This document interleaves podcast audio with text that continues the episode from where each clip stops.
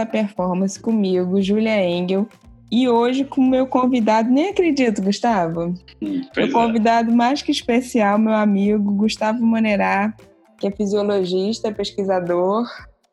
Uma honra ter você aqui, porque aí a gente pode discutir os nossos papos mesmo, que a gente conversa sempre, mas agora abrindo para as pessoas, né?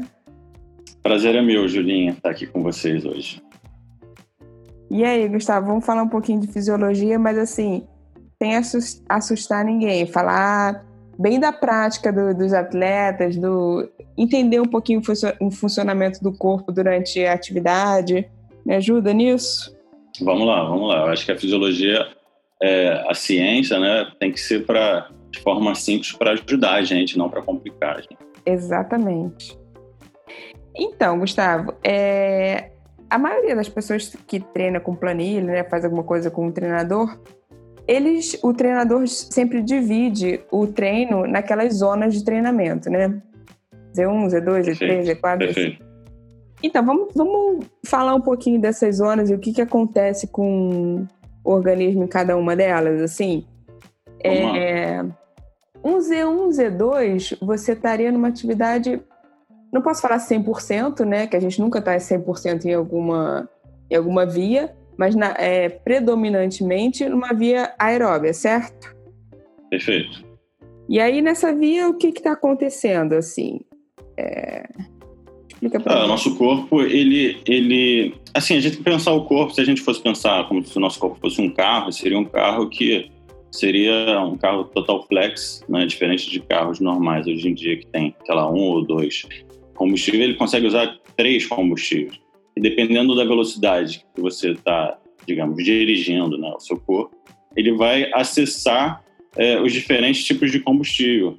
Só que, para complicar ainda mais o negócio, digamos que você está no seu carro, aí você acelera demais, você vai queimar um desses combustíveis, mas você também pode prejudicar o acesso a, a esses outros combustíveis que você tem ali estocado. Então Perfeito, é muito outras importante a né? gente é, é muito importante a gente entender essas zonas, porque digamos que você queime a largada do ponto de vista de intensidade, aí você não vai conseguir acessar essas outras energias. Quais seriam elas? Carboidrato, gordura por vias oxidativas e, e vias não oxidativas, né? Então, nessas primeiras zonas, a gente estaria oxidando principalmente gordura, né? Dependendo do estado nutricional, porque também ainda tem isso, né? O grau de adaptação, Uhum. o estado nutricional da pessoa, são várias variáveis. Bom, a gente falou que não ia complicar, acabou ficando meio complicado. É, vamos falar, de um modo geral, então, é, um Z1, Z2, você está num bem oxidativo, assim, numa atividade aeróbia, você está usando preferencialmente gordura como fonte de energia para essa atividade.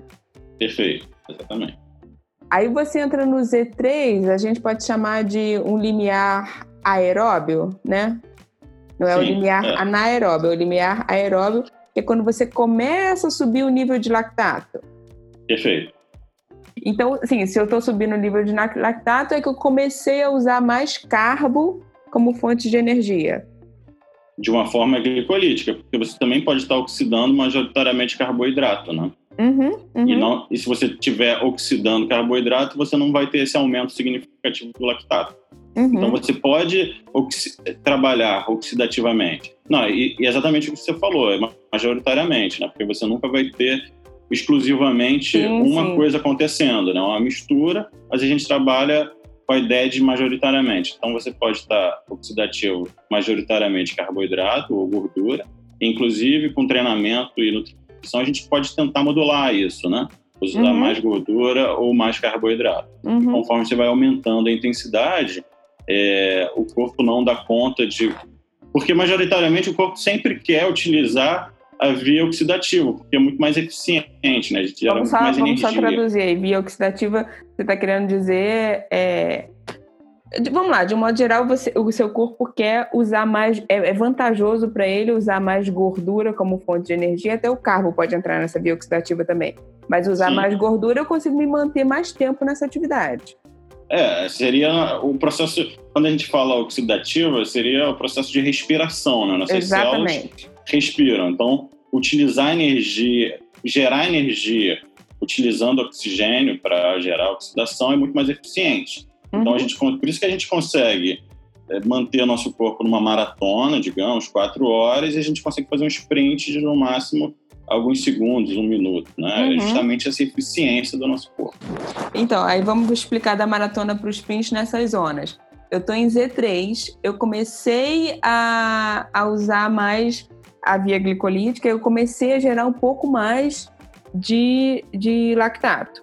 Então, eu comecei Exato. a acumular isso aí, e aí já é um, um, um, um esforço um pouco maior, assim, eu já não estou fazendo aquilo numa tranquilidade, certo? Exato, você está num mix ali, né, de oxidação e não oxidação. Aí você vai gerando algum lactato, mas o próprio corpo vai reutilizando esse lactato, uhum. seja para formar novamente glicose ou como energia mesmo. Você pode ir para o cérebro, pode voltar para o músculo. Então, o lactato também é utilizado como uma moeda de energia, digamos. Uhum.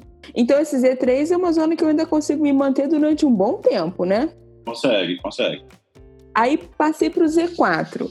Z4 é o limiar anaeróbio. A partir daí, o meu, o meu, minha quantidade de lactato começa a subir absurdamente.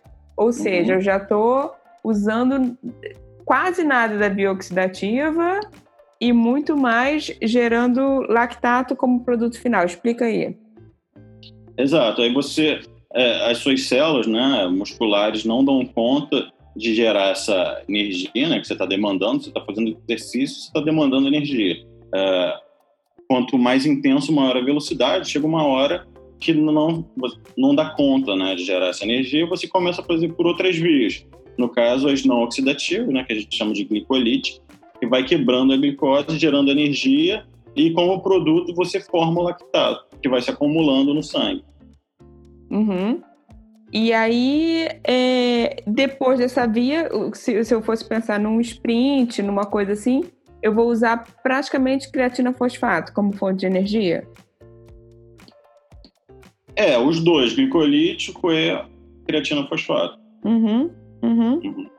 E aí, então, o Z4 é aquela zona que eu já não vou conseguir me manter tanto tempo, né? Sim. Principalmente se você tiver restrição de carboidrato, né? Uhum. Que é uma via que depende desse substrato. Isso. E quanto mais treinado eu for, mais eu consigo, mais rapidamente eu consigo remover, por exemplo, lactato, remover esses metabólicos que ficam no meu sangue, e eu consigo é, aguentar mais tempo nessa zona também, né? Perfeito, perfeito. Na realidade, conforme você vai ganhando performance, ganhando adaptação, o teu corpo ele, ele gera várias adaptações, né? vai se tornando cada vez mais resistente a isso. Seja para reutilizar né, os produtos desse processo, né, o lactato, como você falou, assim como é, produtos ácidos, uhum. né, e o uhum. corpo vai se tornando mais resistente, ele vai se tornando, é, consegue trabalhar mesmo num ambiente menos favorável, digamos. Uhum. Então, assim, se eu sou uma pessoa que não sou nada treinada, eu vou ficar, eu vou aguentar muito menos tempo numa zona de intensidade maior, né? Que meu organismo não consegue metabolizar isso tudo. Eu vou acidificar muito mais rápido, né? É, além de você chegar mais precocemente nessa, nessa zona, você cons consegue manter menos tempo uhum, nela. Uhum. Perfeito. E aí vamos. Mas a beleza de tudo, desculpa, hum. a beleza de tudo que você, quanto menos adaptado for, mais rápido você vai se adaptando, né? Então serve de estímulo aí para quem tem muita dificuldade de fazer exercício, o corpo ele vai se adaptando justamente a esses estresses. Né? Perfeito. Né? Mas, você quer dizer, mais eu tenho para evoluir, né? Quanto menos treinado eu sou, mais eu tenho para evoluir. Exato, exato. Perfeito. Quando você já é muito treinado, é aí que a gente começa a falar que cada detalhe faz a diferença, né? Exato, é. Um cara de alta performance, você ganhar ali percentuais pequenos, 1, 2, 3%, é muito mais difícil que alguém totalmente sedentário ganhar 30% de, de aumento de capacidade. É até legal a gente falar isso para falar, por exemplo, de suplementação. É, uhum. Por exemplo, se eu quiser usar uma betalanina aí para me ajudar a não acidificar tanto nessa zona 4 para uma pessoa que não é treinada, talvez não seja tão vantajoso, né? Porque ela já uhum. vai ter essa adaptação, já vai, é, ela já vai evoluir muito, como você falou, só com treinamento. Agora, uma pessoa que já é extremamente treinada, é, se eu usar uma betalanina aí, vai ser aquele percentualzinho que eu vou ajudar ela a se manter mais tempo, né? Perfeito. É assim, quanto, quanto à suplementação, uma coisa que, que, que eu fico pensando, né? É, digamos, você está treinando, né? A, a, ideia do treinamento é justamente você conseguir gerar o máximo de adaptações possíveis. Então, se você usa um suplemento como a betalanina, que vai, é, digamos, diminuir esse processo de acidificação, você, de certo modo, você tem um benefício que é aumentar a sua capacidade de volume de treino, que é a base é, fundamental aí da gente ganhar é, performance, mas, de certo modo, você vai estar gerando menos estresse também. Então, uma coisa que a gente tem que botar na balança até que ponto eu preciso me encher de suplemento para treinar o máximo possível, Perfeito. que eu posso estar é, levando menos menos estímulo, né? Adaptação, perfeito. É, é o que eu falo muito com meus pacientes que em período de base, por exemplo, é, agora que você não tem uma prova alvo, é o momento que você tem para gerar esse estímulo, né? Exatamente. Então é o que eu falo, é, eu, não, eu não vou te dar tanto conforto durante o treino, eu vou te gerar adaptação, né? Quanto uhum. menos conforto eu te der com a suplementação, mais adaptação eu vou estar te gerando. Por exemplo, uma prova você quer a Dá melhor. Tudo. É, exatamente. Mas no período de adaptação você quer justamente estressar o teu corpo. Uhum. E o nosso corpo, ele, ele, ele não é resiliente, digamos, né? Seria uma coisa resiliente. Você dá um estímulo, ele consegue aguentar aquilo. O nosso corpo é pelo contrário, você dá um estímulo, ele se torna cada vez mais capaz de superar aquilo. Então a gente vai estressando o organismo, ele vai se tornando cada vez mais forte, mais é, com melhor performance. Outra coisa que eu filosófica aí do treinamento. Perfeito. Outra coisa que eu adoro fazer é tirar a quantidade de de cápsula, de cápsula de vitamina antioxidante que as pessoas colocam ao redor do treino, né? Exatamente para isso, porque a gente sabe que esse excesso de antioxidante, não estou falando de alimentação, estou falando de cápsula. É, perto do treino, eu posso estar tá prejudicando esse processo adaptativo, né? Com certeza, com certeza. Criou-se uma lenda aí que o exercício envelhece, né? Então uhum. a, a galera começou a achar, bom, se eu faço muito exercício, eu tenho que me encher de antioxidante, né? Uhum. Você está prejudicando o processo justamente porque existem os antioxidantes da dieta, existem as enzimas antioxidantes que são, são antes que o nosso corpo produz, né? Uhum. Então, dentro da adaptação fisiológica ao treinamento, também existe esse aumento das enzimas antioxidantes, né? Perfeito, perfeito. Aí vamos filosofar um pouquinho aqui ao redor desse, desse dessas zonas de treinamento, então. É, eu sei que talvez não exista estudo científico dizendo exatamente isso que eu vou te perguntar, mas eu queria saber sua opinião, assim. Então, é, a gente sabe que Z1, Z2 até Z3, eu estou num, num processo bem oxidativo. Ou seja, nessas vias eu consigo usar gordura como fonte de energia, né? Tá. Acima disso, eu vou estar usando principalmente o carbo. Tá. Então, é, se eu quiser, se eu estiver pensando em queima de gordura, redução de gordura corporal, eu posso usar esse raciocínio de treinar numa zona até Z3 para mobilizar mais gordura? Uhum. Perfeito. Assim, é, uma coisa que a gente tem que pensar do ponto de vista emagrecimento, no caso, se levantou, uhum. Então vamos lá, tudo bem. Você vai ter oxidação de gordura é, durante o treino, digamos que você treina uma hora por dia. Você está oxidando gordura naquela uma hora de exercício por dia. As outras 23 horas, uhum. você também vai ter oxidação de gordura. Então, uma coisa que, assim, é, eu vejo muita gente falar, ah, eu preciso treinar em zonas, zona 1, zona 2, para queimar gordura, mas mesmo que você, tá bom, então aí você faz um treino muito intenso, que você está utilizando seu carboidrato, mas aí você pode modificar a oxidação de gordura depois do seu treino, entendeu? Perfeito. Então é lógico que se você, bom, eu quero otimizar ao máximo minha oxidação de gordura, então você pode treinar nessas zonas 1 e 2 que você vai estar otimizando gordura, mas não adianta nada se no resto do dia você se encher de carboidrato, né? Uhum. Então a gente tem que pensar tanto é, em relação ao treinamento como o resto do comportamento da pessoa ao longo do dia e também a dieta dela. É isso que eu ia te perguntar agora. É, é, a gente, então, assim, que a gente sabe que numa zona de maior intensidade, eu tô, posso estar usando mais carbo naquele momento, mas a gente sabe que a recuperação disso é aeróbia, né? Então, a recuperação disso eu vou estar usando é, a gordura como fonte de energia, né? Se você não tiver reposto todo o seu carboidrato.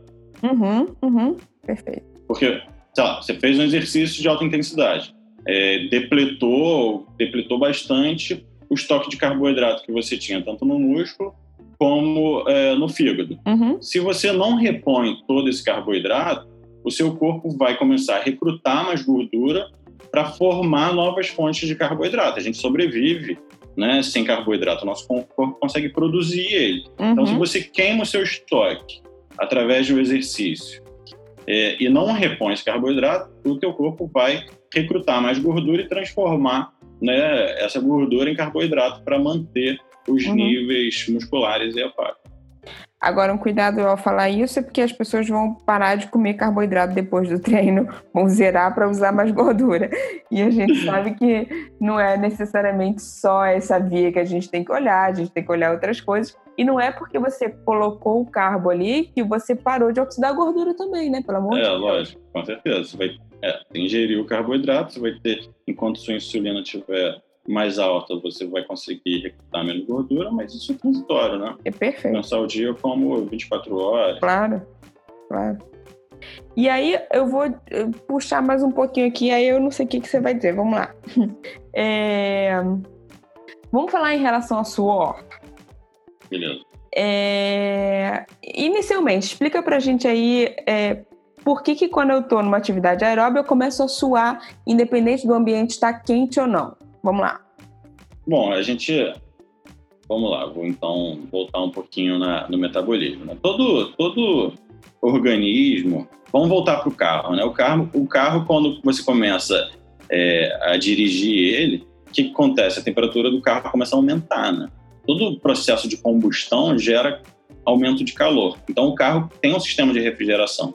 Né? Se ele parar de funcionar, o carro quebra, né? Então você não funciona mais. O corpo é a mesma coisa. O processo de geração de energia no nosso corpo não é perfeito. Parte da energia que a gente está é, gerando é transformada em calor. Né? Então, quanto mais exercício você estiver fazendo, mais intenso, mais calor o nosso corpo vai gerar. Uhum. E o corpo funciona numa temperatura ideal, né? Você não pode esquentar demais nem esfriar demais. Então, a gente existe vários mecanismos que a gente chama de termorregulação, que é justamente isso de controlar a temperatura corporal.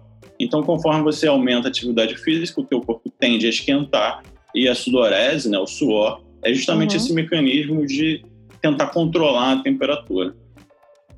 E aí tem alguma coisa relacionada, por exemplo, se eu estou numa zona mais aeróbia, é, eu suo mais porque eu estou usando mais a mitocôndria, eu estou gerando mais, mais energia ali, mitocondrialmente falando, não, não posso falar assim, mas é, nessa via oxidativa, você acha que eu suo mais? Em relação à geração de calor e o que isso vai influenciar na sudorese, todo o processo oxidativo é feito nas, nas estruturas favoritas da Júlia. Para quem não sabe, a Júlia é apaixonada pelas mitocôndrias, né, Júlia? Então, toda, toda, toda a oxidação é feita eh, nas mitocôndrias e parte dessa, dessa geração de energia é transformada em calor. Então, quanto mais eh, oxidação você estiver fazendo, mais calor você vai gerar. Mas em relação à, à sudorese, isso também vai ser influenciado pelo ambiente. Quanto mais quente tiver o ambiente, é, mais você tende a esquentar, porque você vai ter o o estresse ambiental, e vai depender também da umidade. Um ambiente Uhum. muito úmido, a gente começa a acumular mais suor no corpo, porque o, o suor não consegue evaporar, né? O nosso corpo esfria justamente no processo de evaporação. Então, Uhum. se tiver muito úmido, por exemplo, nosso, nossa realidade aqui do Rio de Janeiro, principalmente para quem treina na floresta, é um ambiente muito úmido, a gente tem a umidade ali próximo de 90%, 95%. É muito difícil conseguir evaporar o suor. Então, a gente tem a sensação que está muito intenso o exercício, porque está acumulando suor demais, mas na realidade esse suor não está sendo evaporado. Para quem treina, por exemplo, já foi para o exterior, Colorado, Califórnia, ou então cenário brasileiro, tipo Centro-Oeste, Brasília, que a umidade é muito baixa, o, o suor evapora muito rápido, então é mais eficiente para controlar a temperatura.